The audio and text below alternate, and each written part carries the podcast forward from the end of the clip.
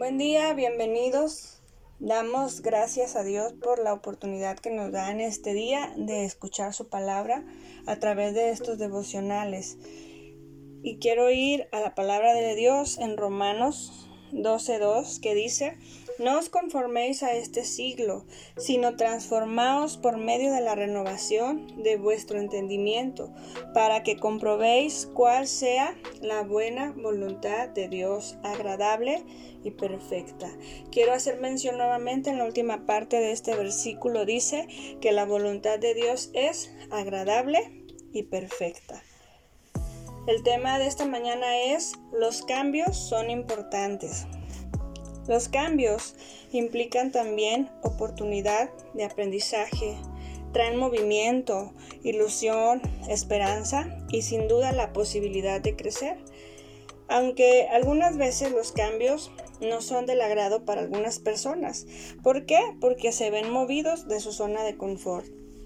¿Qué sucede cuando se genera un cambio en tu vida?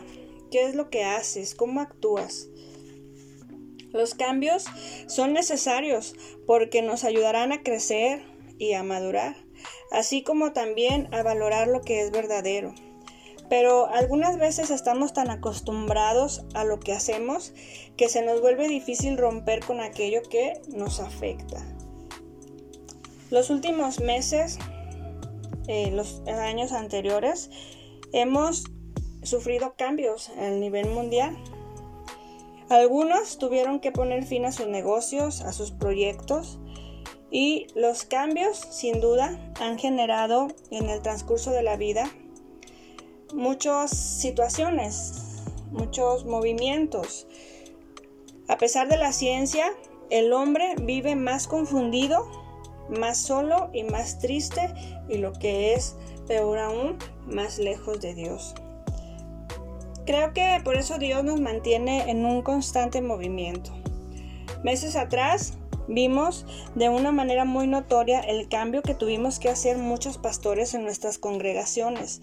Algunos tuvieron que salir de las cuatro paredes para llevar despensas, insumos médicos a familias necesitadas, a hogares eh, de personas que no estaban dentro de la congregación, para llevar la palabra de Dios de una manera que se nos limitaba en mucho, pero tuvimos que hacer estrategias. Y lo más importante es que llevaron amor de parte de Dios en medio de la necesidad de muchos, haciendo notar a un pueblo que ama a Dios y que demostraba ese amor a su prójimo.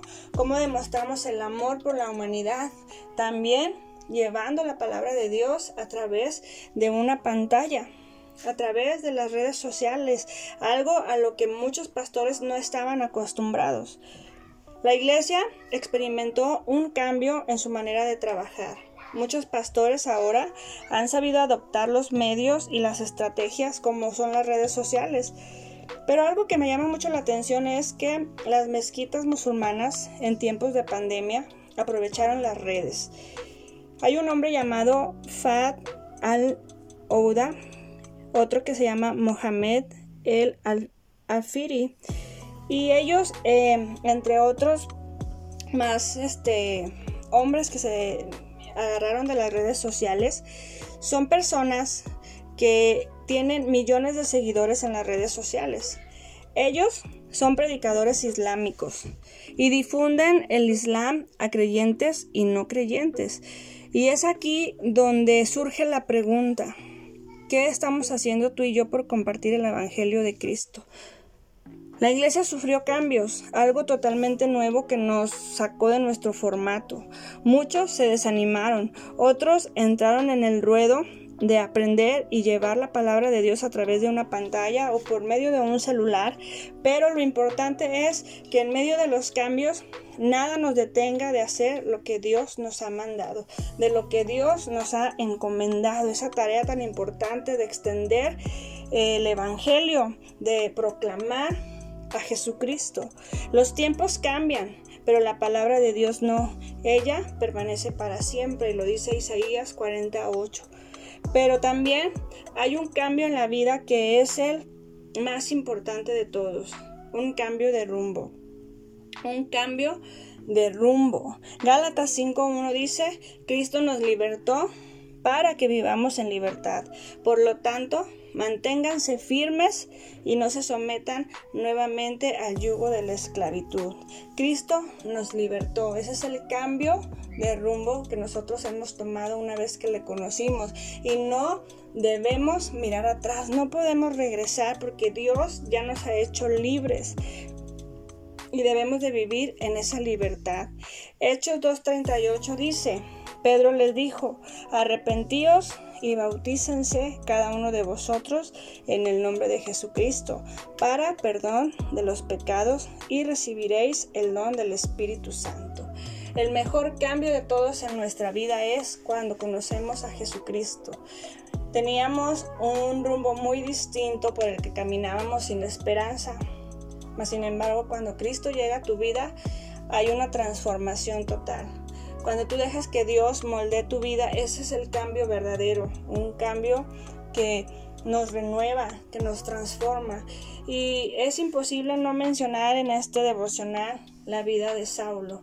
Cuando Saulo tiene ese encuentro con Dios camino a Damasco, su vida fue transformada totalmente hubo un cambio total en su vida que muchos lo desconocían. Muchos decían que no es este el que perseguía a los cristianos, pero así es como en nuestra vida el cambio mayor y el más importante es cuando tú y yo decidimos seguir a Cristo.